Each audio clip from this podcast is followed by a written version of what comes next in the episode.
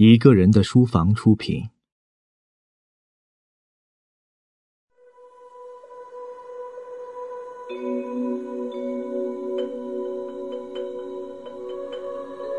博物人生，作者刘华杰，朗读者小唐。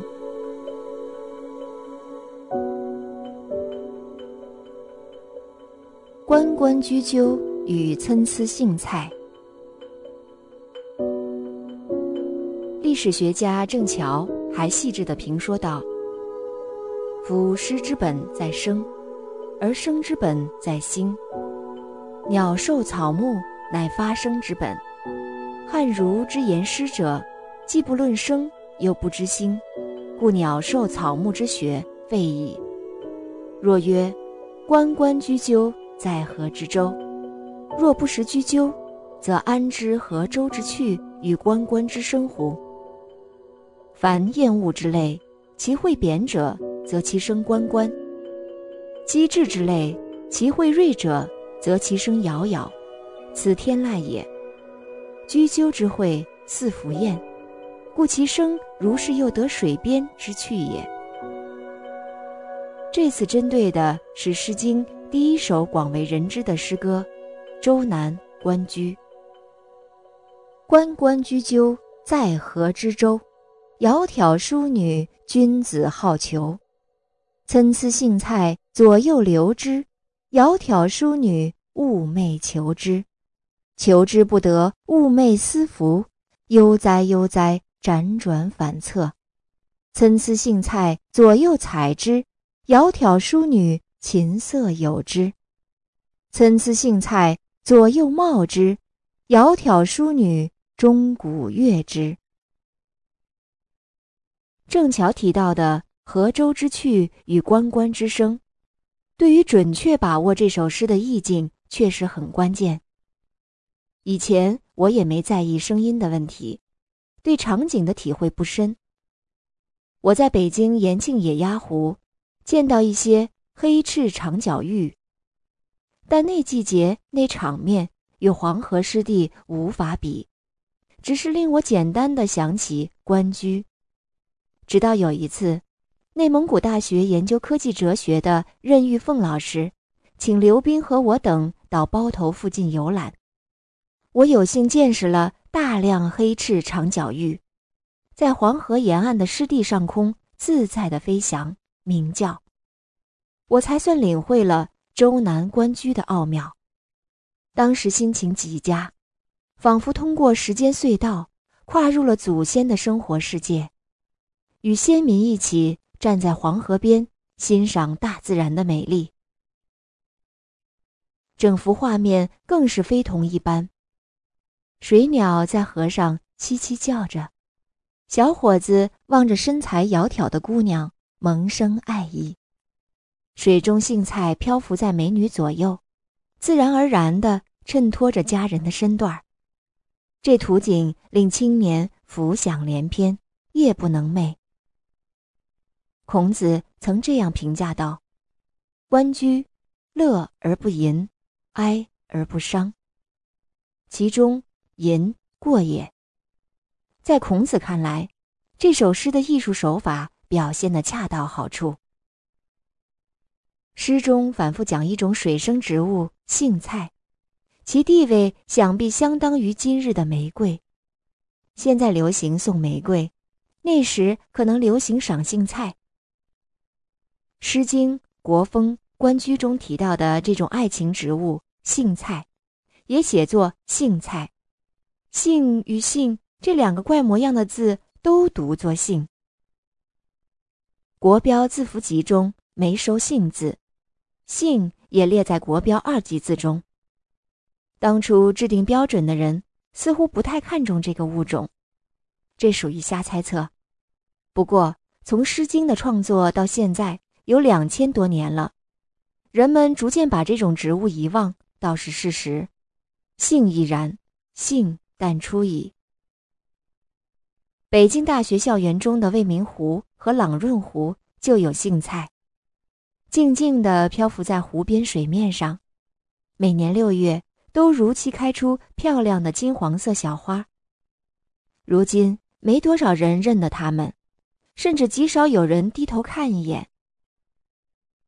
夏日里，校园里的恋人们坐在湖边石墩上，亲密唠叨之余，几乎不用故意扭动身躯，杏菜就会落入视野。我担保，杏菜的叶和花绝对值得仔细观赏。恋爱时想想关雎，也并不跑题。杏菜这种植物，叶颇像睡莲或莼菜，细看却是不同的。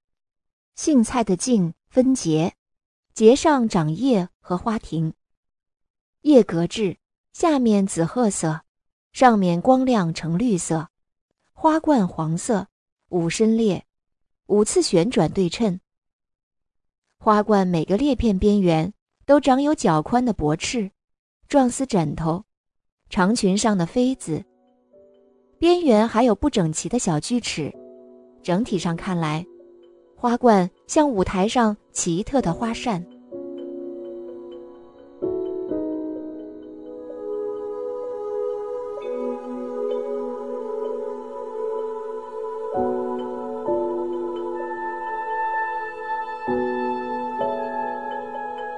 二零一一年六月一日早上八点多，我走过未名湖北岸，见到湖边大量杏菜。举着一把倒置的小黄伞，漂浮在水面。今年天旱，杏菜倒长得格外好，但当天没带相机，立即决定第二天专程来北大拍摄。六月二日不到六点五十分，就来到湖边花神庙旁。昨天一片一片的杏菜花，竟然不见了。难道一天时间就开过了？不大可能吧。走进了桥，头一天开放的花确实不见了，但水面竖起无数个宛如黄色朝天椒的小花瓣。是未开放的花苞，还是昨天开过、晚上又重新合拢的旧花？估计是前者。阳光已经照耀着湖面，相信不久花就会被光线烤开。十分钟后，花苞前端。张开一条缝，露出颜色更黄的花瓣。花亭微微向东弯曲。二十五分钟后，花瓣全部打开。不过，阴影处的荇菜依然如七时前的样子。由南岸绕到西北角翻尾十余小岛上，平时水多，无法直接上岛，如今可以踩着大石头轻松上去。小岛只有十多平方米，长满芦苇。只听荇菜花丛中有响声，仔细一看，才发现一只雌绿头鸭带着八只孵化不久的小鸭。八只小鸭十分可爱，与母亲如影随形。母鸭警觉性很高，每隔几秒就会抬头四处张望，然后急忙与小鸭一起吃东西。这一大家子，上周在文水背下的未名湖耳湖中已经见过一面，如今一只未少，令人欢喜。与荇菜类似，还有一种迷人植物长在水中，它的名字叫睡菜。不过，不知是何种原因，北京植物志根本没有记载这种在我看来极为重要的睡菜。睡菜比杏菜还美丽，北大未名湖中应当引进这种植物。在朋友的帮助下，二零零九年四月二十七日，开车约一百公里寻找睡菜。睡菜真的非常漂亮，只为了看一种植物而远行，值得吗？绝对值得。有一年，为了找一种一生的药用鼠尾草。我曾从北京专程赶到河北沙城。睡菜特征明显，叶基生，三出复叶，叶柄较长，可达二十厘米，基部变宽，鞘状，花庭由根茎状的顶端抽出，总状花序，花冠乳白色，深裂，也是五次旋转对称。当然，花冠个别有六深裂的，就像紫丁香花，除了四裂，还有五裂、六裂、七裂的一样。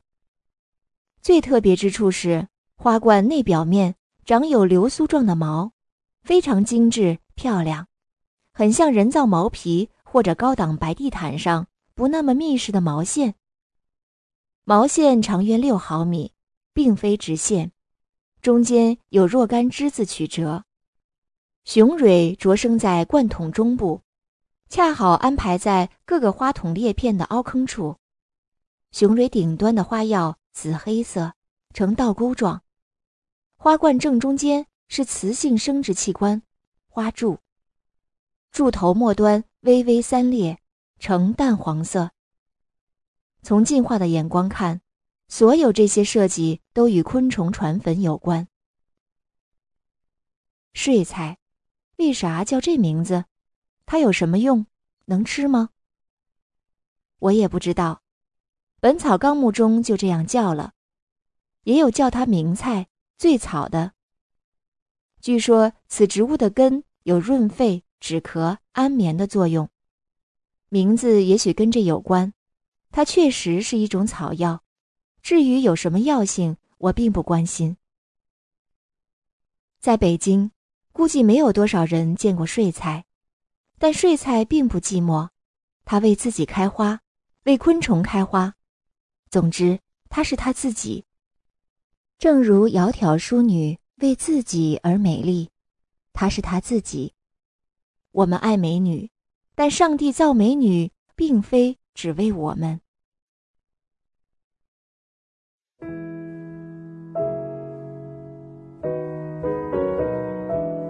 你好呀，许久没收过信了吧？一个人的书房现开启全新栏目“声音邮局”，每周五晚八点在微信公众号内独家播出。常常想，信多好啊，可以慢慢的给你讲那些细微的感受与只有你才关心的心事，再慢慢的化作一张纸上或多或少的文字。至于里面藏有多深的情谊，只有听了才知晓。当伍迪·艾伦收到许久不回信的老友写下的回信又没钱拿，他一定既无奈又抓狂。当张爱玲写下“我已经不喜欢你了”，他得下多大的决心才能斩断这半生的纠葛？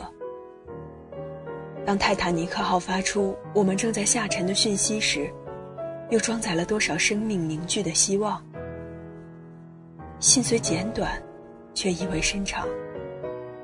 一个人的书房全新栏目《声音邮局》，每周五晚八点在微信公众号内，重拾这些遗落的信件，让文字化作声音，陪你一起回到那个时刻、那个瞬间，一同感动、大笑，或者流泪。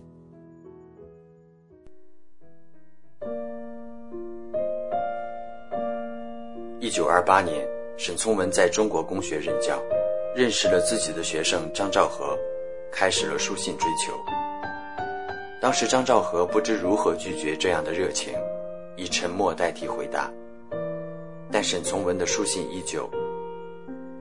于是张兆和带着一摞书信去找校长胡适理论。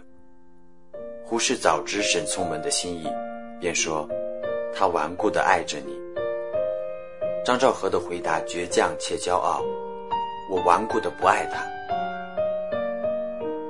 经过四年的书信往来，一九三三年九月九日，沈从文与张兆和在北京中央公园成婚。前往一个人的书房公众微信号，在声音邮局查收沈从文写给张兆和的一封信。我是麦子，为你朗读。